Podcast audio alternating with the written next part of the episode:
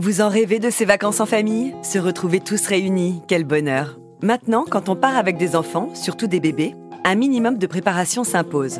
Afin qu'aucun nuage ne vienne assombrir la carte postale, avec Camille, notre experte, nous passons en revue tout ce à quoi il faut penser avant et pendant les vacances pour que nos enfants restent en pleine forme. Bienvenue dans Ma Santé en Poche, le podcast d'UPSA qui répond à toutes vos questions santé du quotidien.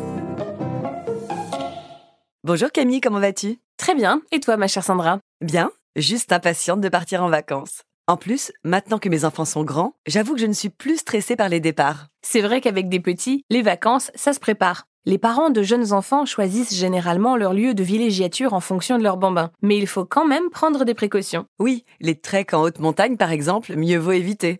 Malgré tout, j'aimerais bien que nous facilitions la vie des jeunes parents qui se préparent à partir avec leurs petits bouts et que tu nous expliques les éventuelles vaccinations à faire. Comment prévenir le mal des transports, les piqûres d'insectes, mais aussi quelles règles d'hygiène de vie il faut adopter quand on n'est pas dans son cocon familial. Alors, la liste des choses à faire avant de partir en vacances avec ses enfants paraît longue comme ça. Mais pas de panique, je vais vous donner quelques repères. Tout d'abord, plusieurs choses justifient une vigilance accrue chez les enfants.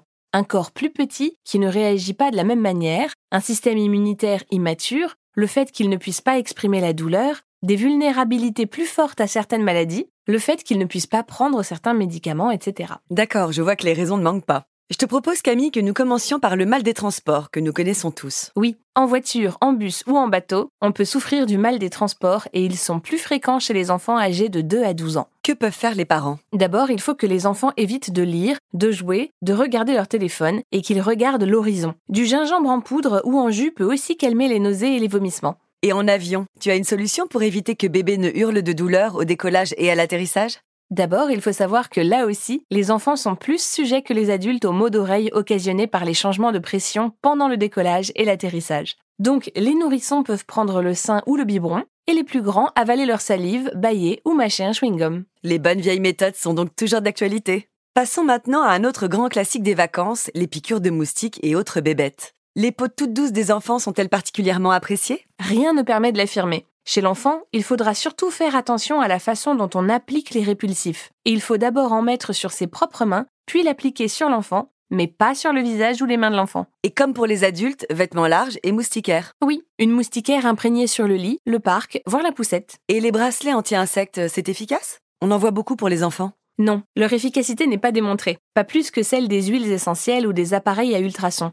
Mieux vaut se fier à des produits qui ont fait leurs preuves, car les moustiques peuvent être porteurs de nombreuses maladies parfois graves.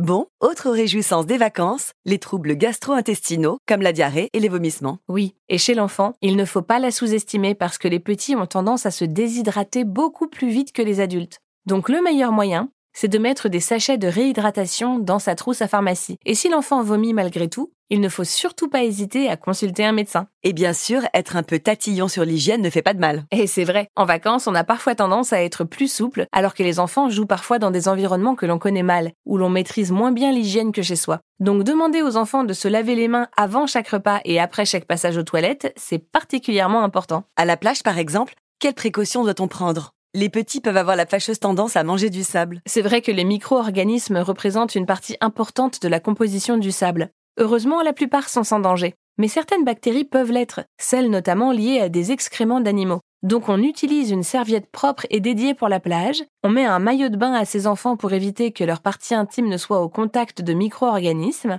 on leur donne une pelle et un râteau pour faire des châteaux de sable.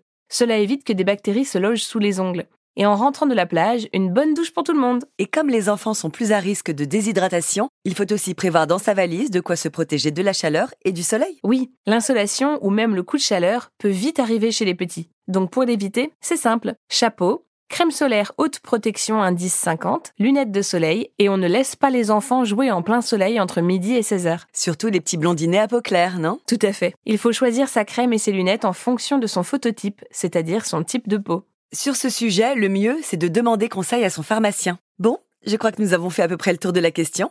Des dernières recommandations, Camille? Eh bien, je rajouterais que nous avons un épisode dédié à la trousse à pharmacie pour partir en vacances, qui vous donnera également toutes les clés pour profiter sereinement de votre été. Donc on n'oublie pas un antiseptique pour nettoyer les plaies, des pansements stériles et hydrocolloïdes, une pommade pour les bosses, une bande de contention élastique en cas d'entorse ou pour tenir un pansement, Et enfin, des antalgiques du type paracétamol contre la douleur. D'ailleurs, il existe maintenant des formes galéniques qui peuvent se prendre sans eau. C'est très pratique en voyage. Et la touche finale, n'oubliez pas le carnet de santé des enfants et la carte vitale. Nous voilà fin prêts Merci Camille. De rien Sandra.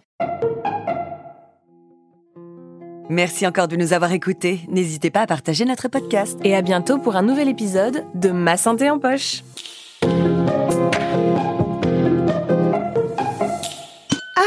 UPSA.